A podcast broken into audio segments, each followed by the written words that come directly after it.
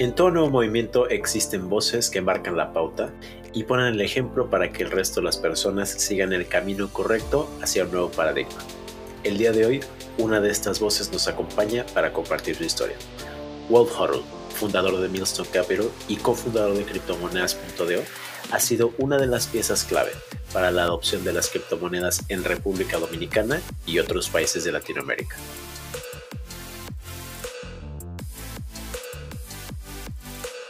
Todas las ideas expresadas por los hosts de este podcast y la de sus invitados son únicamente sus propias opiniones y no deben ser tratadas como una inducción a la compra o venta ni como una recomendación de alguna estrategia financiera. Este podcast es solamente para fines informativos y educativos.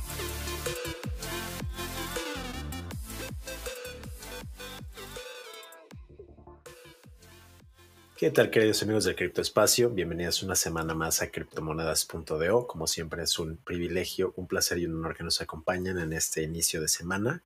El día de hoy tenemos varios anuncios especiales, aparte de una entrevista muy especial. La primera cosa que me gustaría anunciar es y si no lo han notado, tenemos una nueva cara en el podcast.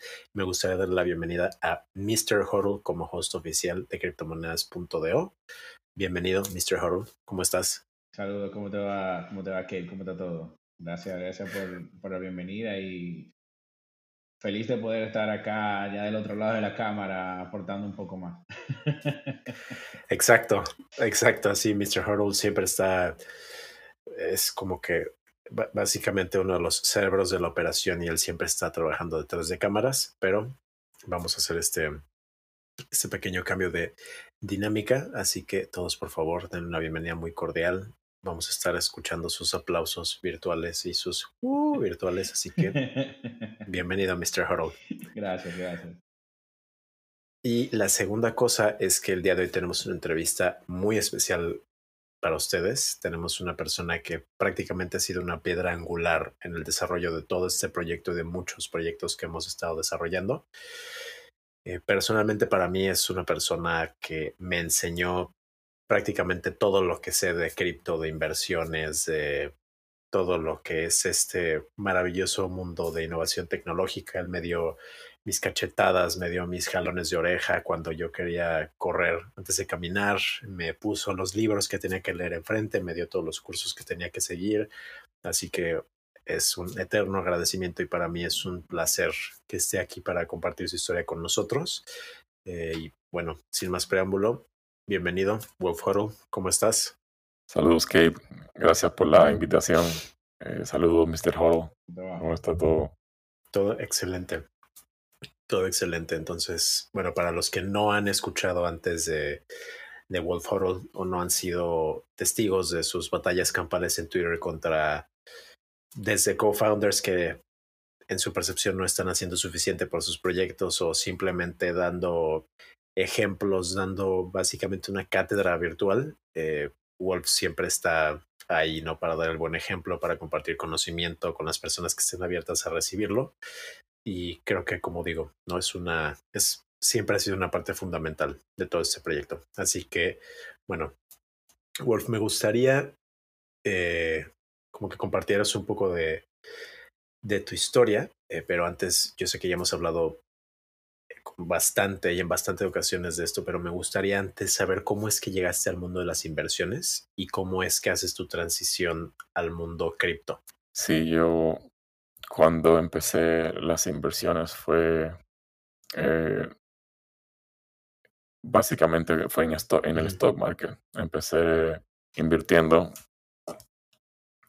y fue durante mi periodo en, en California. Eh, estaba estaba en California y estaba en Silicon Valley específicamente, había llegado y allá hay mucha innovación. En la innovación de, de, o sea, de todo tipo, realmente hay muchas compañías, realmente en cada, o sea, realmente yo trabajaba cerca de, de empresas eh, por ejemplo, Twitter estaba cerca, el mismo Uber, o sea, son, son compañías que tú lo ves en, en esquina como algo normal. Entonces, e, era, era obvio que invertir sería, sería como parte también de una cultura que existe allá. Realmente allá esa innovación tenía, o sea, eh, por ejemplo, de, de vehículos, Sí. Eh, de empresas ah, más de software, porque por ejemplo ahí estaba, estaba Salesforce, Ujú. ahí está Salesforce, y, pero también la industria de construcción, que era la, la que yo estaba. Yo estaba en construcción y en- en- estaba invirtiendo en ese momento. Y de ahí me llamó la atención de, de Bitcoin en 2013. Y fue cuando de, realmente como que lo obvié, pero fue un amigo, un amigo que italiano. Estaba minando en un laundry y el laundry, se, laundry room se ponía caliente. Y, lo, y él me invitó como a una presentación, pero como lo vendían en ese momento, parecía, porque eso es lo que parecía, era que, ok, el tipo minaba esos bitcoins y te lo vendían por cambio de dólar. La tarifa la ponían básicamente con el rate del mercado, pero Sí. obviamente con su marca, por lo que sea, no sé, realmente no sé cómo se manejaba. Yo al final decliné y no fui, Ujú. porque en ese momento estaba trabajando 70, 80 horas. Eh, estaba bastante, o sea, como enfocado en otra cosa. Sin embargo, Bitcoin resultó estar como en, en cierto tipo de, de watchlist, watchlist, porque cuando lo escuché fue en el, en el boom del 2017 nuevamente. Ujú. Y, y ahí fue que me llamó la atención para aprender y me metí en el rabbit hole. Ujú. 2018 fue que empecé ahí en- a ya como ir soltando un poco los, los stocks, porque veía más renta- rentabilidad. Solamente me ponía a pensar y digo, todas estas empresas, ok, son bien, pero realmente es el futuro. Eso es, y ahí viene el la parte del control Ujú. Exacto. de, de muchas empresas centralizadas. Entonces ahí fue que ya me interesó a, a los fundamentos de, de por qué blockchain y, la y qué puede hacer la criptomoneda por, por, el, por realmente el mundo. Sea, Sí. cada infraestructura pudiera ser mucho mejor y, y traer básicamente eh, como un fair, un fair game, en cierto, porque le está dando oportunidades a más players Sí. a participar y ser parte de, de algo grande, ¿tú me entiendes? Entonces, eso era lo que pensaba de, de Ethereum cuando comencé a invertir. Al principio yo simplemente, como yo también soy eh, trader, yo comencé a invertir en, E- en Ethereum fue mucho, mucho después. Ya en el bear market del 2018 pude comprar a buenos precios, pero igual eh, bajó a más de 50% desde donde yo la compré. Y fue un buen precio. Ethereum realmente empecé como del- de los 200, 100, 150, 86 dólares compré. Y ese tiempo, o sea, nunca me imaginé que realmente Ethereum iba a crecer tan rápido. No estaba pensando en ese tiempo que iba a pasar tan, tan rápido.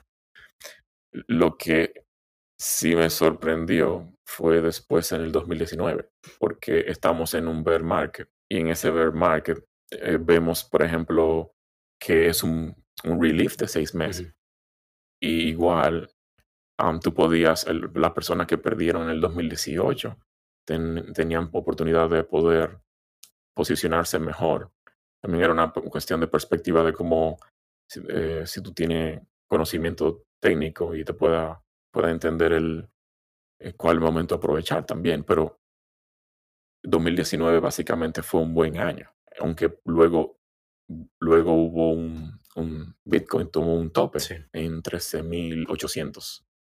Eso fue en ya mayo, creo que mayo y- del 2019 o junio, por ahí. Y nada, y básicamente fue así que me, me fui sumergiendo, porque después ahí me, me interesaron las altcoins como Cosmos, también VeChain fue una de mis primeras compras de como altcoin. En ese tiempo sí te, te digo que el user interface no era tan amigable, pero era interesante hacerlo porque eh, al final había siempre un reward, ¿tú me entiendes? Tú aprendías cómo usar eh, y si realmente de verdad tiene futuro. Claro. La única manera de, de saber si...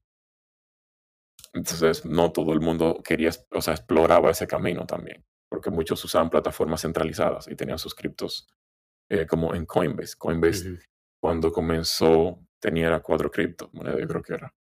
Entonces, um, Coinbase ha cambiado mucho y ahora tiene más altcoins. Sin embargo, el servicio y todo eso, ah, bueno, todo el mundo sabe lo que opino de las de los centralized exchanges ya, pero cuando Coinbase llegó, um, si lo utilizar, por ejemplo, temporalmente, uno de los wallets que uno podía usar decentemente, porque tú tenías que tener un on-ramp obligatoriamente Sí. o, o podía ser P2P. Y, y básicamente ese fue como yo llegué. O sea, vine de stocks en Silicon Valley invirtiendo. Me interesó, incluso allá se hizo el, el Litecoin Summit y, y el Ethereum Summit también se hizo allá en San Francisco. En el 2018 creo que fue. Eh, esos fueron buenos años. Pero es, es extraño porque era el bear market, eh, los precios estaban bajando. Sin embargo, eh, para las personas que estaban entrando como yo, fue, fue un año interesante. A mí, por el lado de stocks, lo sufrí mucho más en la baja porque invertí en unos stocks, por ejemplo, eh, que tal vez tú nunca has escuchado, eh, NIO, en un momento in- invertí y me fue bien el IPO, pero luego tenía que vender porque no, no estaba muy, muy- por un año sideways. Sí. Resultó que en el 2020 NIOS llegó a 50, 50 dólares, creo que como hizo 50x, subió realmente bastante. Pero ahí mismo también empezó el bull run del 2020, que ese fue ya la última capitulación en marzo 2020, que pasó con un bottleneck attack de, de BitMEX. Um, fue interesante porque ahí um, hubieron, o sea, las compañías, los developers, todo lo que están trabajando en cripto habían madurado también. Sí. Ya en el 2020 era otro juego. 2018 pareció un bear market para muchos en porcentaje, para los que invirtieron de último, digámoslo así. Pero yo, de, yo llegué realmente en el bear. Sí. Sin embargo, yo tomé otro approach sabiendo, sabiendo que estábamos en un de- declive y saqué buenas oportunidades.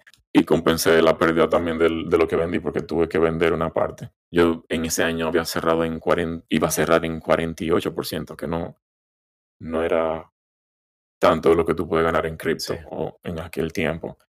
Pero te- eh, me lo redujo a un 23%. Eso eran como cinco posiciones. Y también estaba eh, Western Digital Ujú.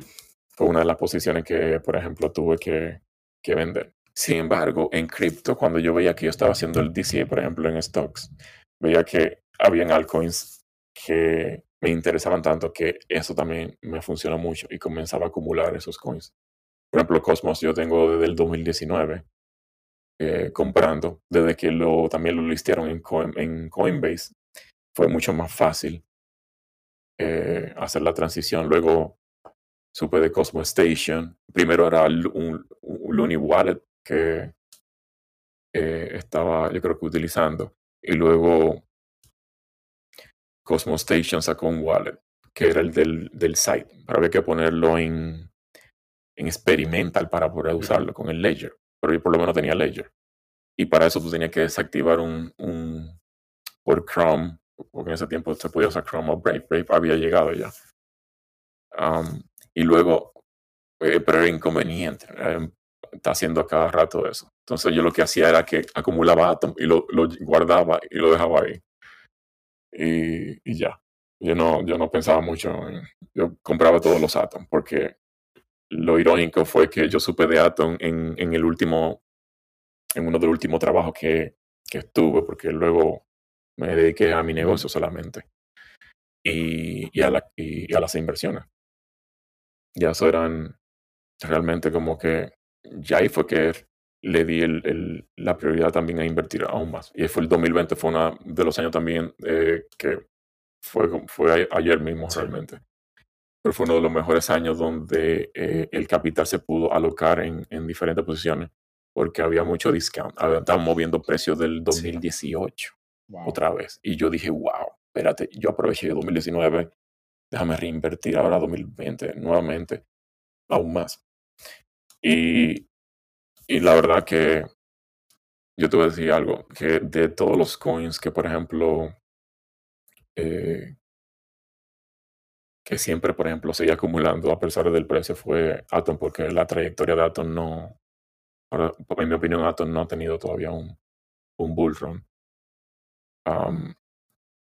apenas que está empezando el momentum. Realmente em, empecé en cripto y terminé ahora, por ejemplo, eh, eh, más envuelto en, en, posiciones como, como Cosmos por, por, el ecosistema.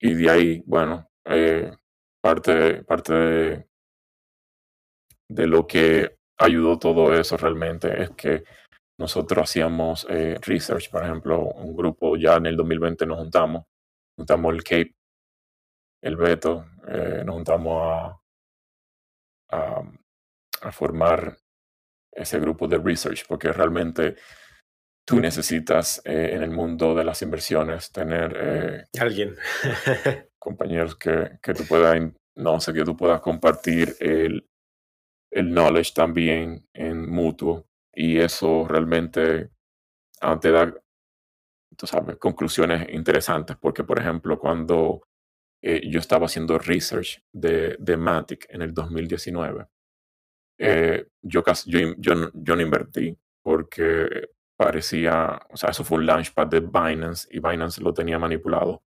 Eh, obviamente, porque obviamente tenían la mayoría del supply. Pero cuando salió lo de lo, de lo, lo del mainnet de, uh -huh. de Matic, el sidechain, que tú podías hacer staking, para mí fue como, ok, lo estoy viendo de otra perspectiva en inversión y entendiendo la tecnología. Este blockchain que tiene esto y esto, eh, se va a buscar descentralizar.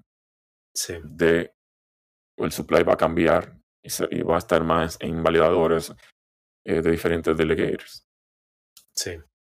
Ahora, obviamente, hay otros aspectos que, obviamente, para que se descentralicen aún más, eh, hay otros factores que deben ocurrir también, pero, pero el simplemente de hecho de tener ese approach en cripto, yo básicamente el, el conocimiento que tenía en stocks y en technical analysis eh, lo apliqué en cripto y, y, pero tuve que sumergirme para entender si de verdad valía la pena es eso. Y, y era la única forma. Yo, tú no puedes invertir a ciegas. Entonces, tú quieres, tú lo puedes hacer, pero tienes más chance de, de arriesgar tu capital. Claro. Y por eso es que tuve ahora mucho, mucho institutional investor hablando, es porque ellos mismos están sumergiendo y, y todo ese conocimiento que, que todos esos CEO founders que están eh, captando lo va a seguir atrayendo a aplicar eh, el mismo hitos de cripto, que es cómo podemos descentralizar aplicaciones para darle oportunidad a, a los usuarios ahora a no ser usado, usados por Big Tech, como por ejemplo en, en, robo de información, aunque haya cierto consentimiento, ¿verdad? En cierto aspecto. Sí. O que nadie, que no siquiera haya uno, que en el aspecto monetario, que fue lo que revolucionó Bitcoin, tiene Bitcoin y ya nadie, o sea, o sea, que nadie te lo puede frizar ni nada de eso. USDCC, porque es un uh -huh. stablecoin controlado por Circle. Sí. Pero Bitcoin soluciona ese problema de transferencia.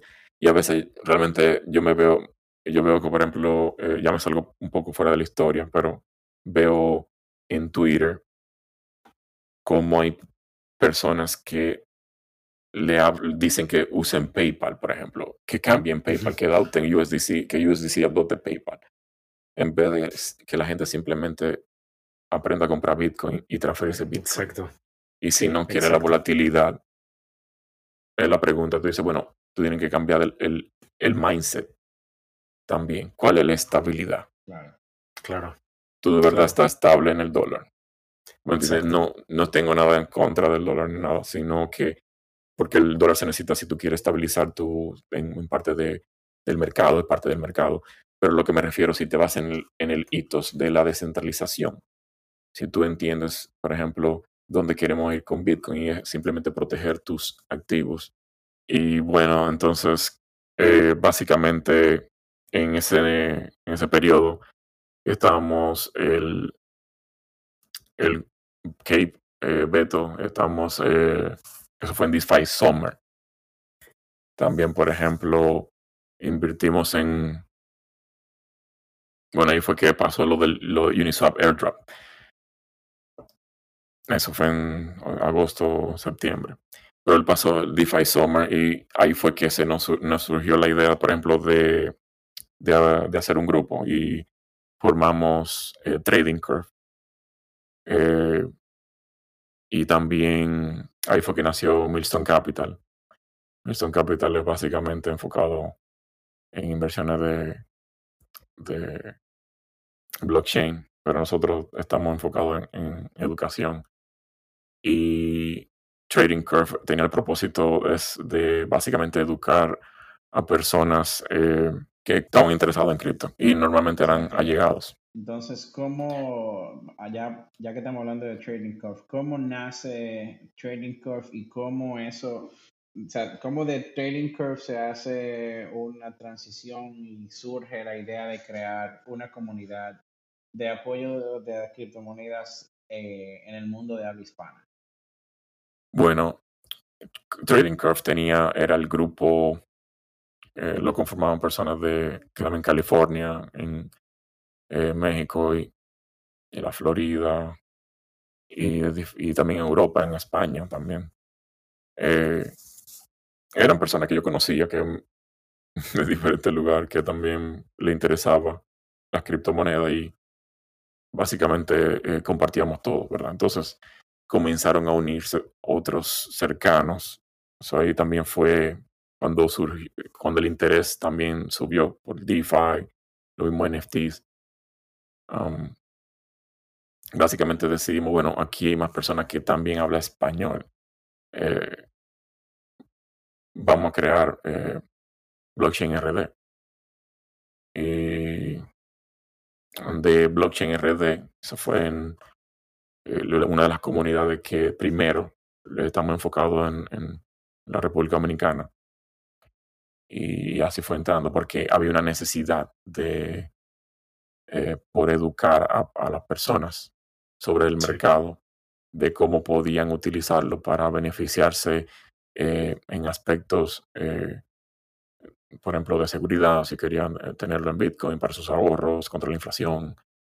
básicamente, queríamos hacer el, el, continuar el mass adoption. Y básicamente Blockchain RD se volvió como el hub y lo que buscaba era realmente una comunidad de eh, genuina, no que tuviera un gran número, sino personas realmente interesadas en, las criptomonedas y que con el deseo de seguir aprendiendo de, cómo los diferentes usos um, los podían ayudar. Sí, es cierto. Sí, yo me acuerdo que fue, fue justamente por eso, ¿no? O sea, para el identificaste, ¿no? Que existía una necesidad enorme y que existía realmente el interés de las personas de entender cómo funcionaba esta tecnología. Y creo que lo importante era eso, que fuera genuino, el interés de y el, esta idea del pay it forward, ¿no? O sea que si estás obteniendo valor de este proyecto que se está formulando, compártelo con las personas porque así es que podemos hacer que esto crezca. A fin de cuentas, esa es la idea de las criptomonedas, no que la gente lo adopte e incrementar la descentralización, no que nosotros tengamos todo el conocimiento, sino compartir el conocimiento y entonces compártelo con más personas. Claro. Y que la comunidad, por ejemplo, de, de, la, de, cripto, de los porque en ese tiempo que estaba haciendo research y aprendiendo más de las criptomonedas, porque yo llegué a, analizar bastante realmente, un número enorme de proyectos y, usarlos. Y muchos ni tenían uso, entonces, o no cumplían con ninguna meta. Entonces, uno tenía que también en tomar decisiones y había proyectos que realmente ya uno no podía, o sea, había que dejar de invertir porque básicamente es o ni siquiera invertir de, primera mano si no cumple con ciertos eh, requisitos. Sí. Hay muchas criptomonedas que venden una promesa, pero realmente no resuelven nada. Y o eh, toma bastante tiempo. Se supone que los blockchains, por ejemplo, deben tener eh, ese, esa flexibilidad, aunque la descentralización es importante en las aplicaciones, por ejemplo, de, de Web 3.0, como los wallets que tú usas, que básicamente son no, no custodial, y, o, juegos utilizando eh, ahora mismo Unreal Engine. O sea, eh, si tú te pones a ver, hay algunas cosas que necesitan cierto tipo de governance al inicio y antes de poder descentralizar totalmente. MakerDAO realmente eh, eso fue lo que hizo. Y, todas esas, todas esas, em, todas esas eh, cosas que suceden, por ejemplo, en, en como MakerDAO, toda esa historia, por ejemplo, que tuve con, con, lo que pasó DAI, con DAI, por ejemplo, que ocurrió en el 2020, te da mucha experiencia en el mundo cripto, porque DAI, la gente habla de UST, pero DAI también se desestabilizó en marzo 2020. Y, y básicamente la, la, blockchain RD, eh, de ahí sale mucho líder, que, que fue lo interesante, por todo ese conocimiento, porque ese acercamiento de, de, y pasarle la historia, por ejemplo, de, todo lo que, lo, que, lo que pasó por experiencia también de mucha gente, porque mucha gente también entró en el 2017, por ejemplo, entró en el 2017. Y fue, fue uno de los pilares también de la comunidad en su inicio de que, que empezó con el, con el podcast había muchas cosas que de ahí el objetivo era de volverlo mucho más abierto en, en Latinoamérica. Y de ahí fue que Criptomonedas llegó. Criptomonedas.do, el podcast. Entonces, Wolf, ya, ya, hemos hablado ¿no? como un poco de todo acerca de cómo surge Trading Curve, cómo surge toda esta idea de crear esta comunidad para informar a las personas acerca de las criptomonedas, qué son, cómo las pueden utilizar, dar use cases y todo. Pero ¿qué hechos consideras que han sido los catalizadores clave para el crecimiento de la comunidad y tu crecimiento personal dentro del espacio?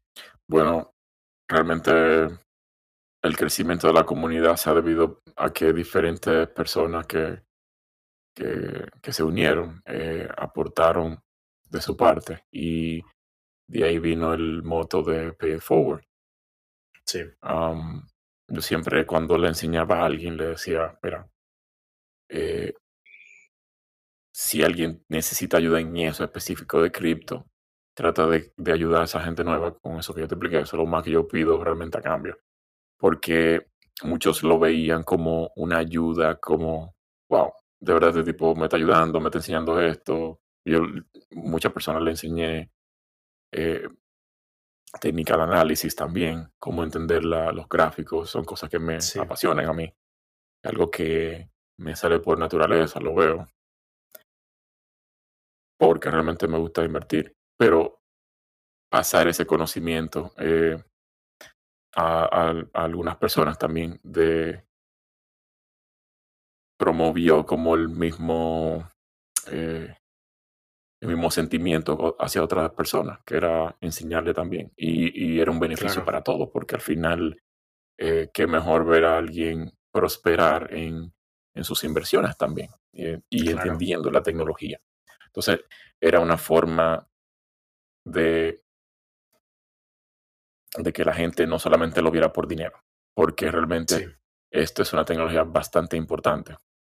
Entonces, am, esos puntos claves o yo diría que vienen, vienen de, de personas, o sea, los puntos clave vienen de, de esos líderes que han salido, por ejemplo, en la comunidad. Y esos son personas que aportan bastante, que quieren ver que la mi- porque es- esto es una, tiene una visión, ¿verdad? Eh, que básicamente que todo el mundo pueda aprovechar cripto, las criptomonedas en, en sí, ciertos aspectos. Si tú eres de gamer, si tú eres eh, y quieres aprovechar ese, eh, los, los juegos como Strange Clan, entender todo eso. O sea, hay una oportunidad de, de educar. Entonces, luego personalmente, yo diría que la consistencia, nunca también rendirme. Yo siempre buscaba soluciones en momentos que podía decir, ok, el mercado hizo un downturn o lo que sea. Yo soy inversionista, eh, tengo que ver el outlook. Y de ahí salió siempre mi, es lo que siempre digo, um, be an investor, then a swing trader, and, and then have fun. Porque el, el approach correcto siempre en, la, en la tecnología en el mercado de la tecnología es, es que tú eh, inviertas primero. Y, y, si tú quieres hacer swing trading, eh, es basado a, a periodos que eh, tú entiendes que hay un potencial y si um, tú tienes que reducir riesgo por si al final realmente no cumplen con, um, por ejemplo, en, en sistema de, de blockchain donde predomina eh, menos developers, tiene más challenges. Sí. Pero uno, uno nunca puede descartarlos, ¿entiendes? Hay proyectos que pudiera mencionar, pero no, no, me, no me sumergiría mucho eso. Pero hay comunidades como la de Cosmos donde se nota un trabajo abierto entre los desarrolladores. y Totalmente. Esa filosofía del Cosmos Vision, por ejemplo, yo también vi, um, vi que se alineaba con, um, con lo que nosotros creíamos en ese momento de donde, ok, están llegando personas nuevas, como es el right approach para enseñarle. Y, y, y nada, realmente um, han sido buenos momentos de, de, de, de, buenos aprendizajes. Sí, totalmente. Sí, estoy de acuerdo. Creo que ha sido un esfuerzo completamente colectivo y de o de más personas sumándose y más personas queriendo asumir esos roles de, de guiar, como dices, de alguna forma a la, a la comunidad y siempre estar dispuesto a dar, como no, la milla extra, la consistencia y la disciplina dentro del espacio. Es yo creo que lo que eventualmente te lleva a tener resultados positivos, ¿no? El, el, como dices, muy importante no verlo simplemente por el dinero que puedes ganar, sino porque estás apoyando un cambio de paradigmas a nivel de desarrollo tecnológico que mucha gente todavía no ha caído en cuenta en eso y que siguen pensando que Bitcoin es simplemente una monedita digital, pero no entienden realmente que el valor detrás de todo esto es la tecnología blockchain y cómo implementarlo en todas las áreas de, ¿no? de, de industria, cadenas de suministro, a redes de mercadeo, a manejo de capital, o sea, y creo que esa ha sido siempre la, la visión, ¿no? Que es como es como lo siguiente que nos gustaría preguntar, que es cómo surge criptomonedas.de, ¿no? Porque es como la fue simplemente la continuación, ¿no? Y como tú dices, el, el Cosmovision y todos los desarrolladores, todo el trabajo constante que han estado haciendo y la, la suerte y la fortuna que hemos tenido de poder trabajar muy de cerca con muchas personas del ecosistema de Cosmos. Y bueno, obviamente, qué mejor que lo platiques tú, ¿no? ¿Cómo es que surge finalmente criptomonedas.do? So, criptomonedas.do empieza eh, eh, realmente desde que surge el, el, podcast. Empezó hace un año. Sin embargo, como nombre ya teníamos pensado criptomoneda.do en el, en el 2020, cuando empezamos lo, eh, todas las cuestiones que conté anteriormente. Y ese nombre, sabíamos que íbamos a hacer algo con eso en algún momento. Y esa fue como una de las cartas que, que pudimos sacar porque decimos, mira, ya la comunidad ha crecido, ha madurado, está entendiendo más, eh, vamos a darle un poquito más de calidad a esto y, y, más formalidad, porque en cierto modo nosotros eh, vimos un potencial que hacer estos episodios, por ejemplo, eh, ayudarían a, a, un grupo bien interesado en profundizar y tiene tiempo o saca tiempo de tomarse, eh, qué sé yo, 30 minutos, 40 minutos de, de un episodio. Y eso lo conecta también con otras cosas que nosotros estamos envueltos, porque tú aprendes y dices, tú dices, ¿qué es Kepler? que hablan tanto? ¿Qué es, eh, qué es Bitcoin? ¿Qué, ¿Qué, es Ethereum? Tal vez tú no sepas nada. Pero hay, hay otras personas que, que tienen más tiempo y pueden también conectarse. Y, realmente estos episodios han, han, han podido establecer eh, relaciones con, con personas de la comunidad y, y, que podamos trabajar juntos, que es muy importante. Criptomoneda.do es básicamente, seguimos apoyando, tenemos un, Discord, pero seguimos apoyando a la comunidad latinoamericana, que es el propósito. Todo el habla español puede eh, unirse en el Discord de criptomoneda.do, puede entrar a criptomoneda.do y eh, abajo en la página está el, el enlace. Y también nosotros, eh, ya cuando el podcast sigue creciendo, por ejemplo, de criptomonedas.de, nosotros tenemos otras cosas que queremos hacer más que, que hacer un podcast, ¿verdad? Y eso es el, ese es el próximo paso que, que nos espera. Realmente la comunidad de criptomonedas.de se han formado la base de, sí. de, o sea, como el, número de, de, personas que le dan ese valor a que siga existiendo. Y eso es lo más importante de la creación de una comunidad. Cierto.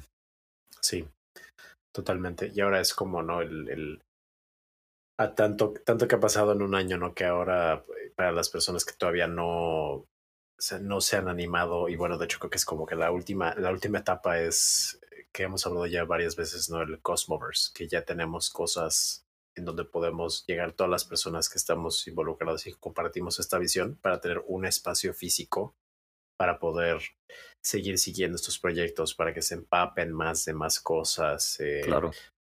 O sea, los que puedan ir, excelente. Eh, los que no puedan ir, me parece que se va a compartir el, el evento eh, online. Sí, para que, para que puedan escuchar, ¿no? O sea, el, realmente el valor está en seguir empapándote de este conocimiento. Creo que es algo fundamental en este espacio. Nunca puedes dejar de aprender, nunca puedes dejar de estar investigando, de si tienes que tener ese deseo de, de seguir incrementando tu, el bag más importante que yo siempre digo que es tu conocimiento. Siempre tienes que estar dispuesto a incrementar tu base de conocimiento.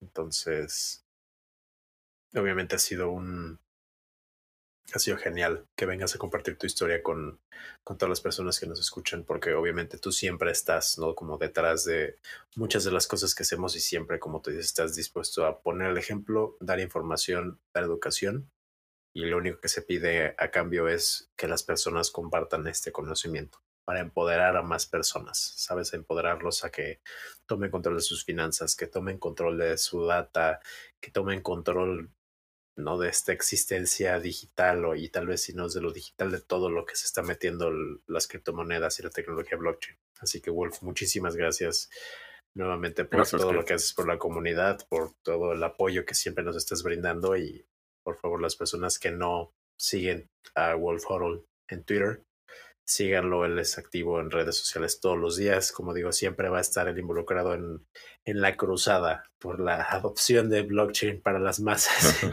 para todos. Así como el, el voice note famoso de, de Osmosis. exacto.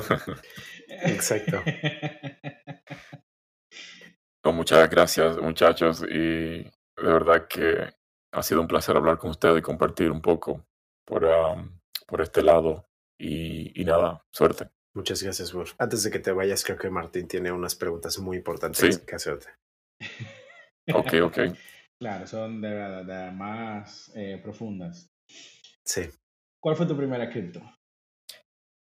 Bueno, en un exchange centralizado o, una cartera descentralizada. Bueno, primera fue. cripto que el Wolf compró en la historia. Bitcoin. ¿Y cuál es tu cerveza favorita? la Chimay. Es una de Bélgica. Ok, ok. Trappist, muy buena cerveza en realidad.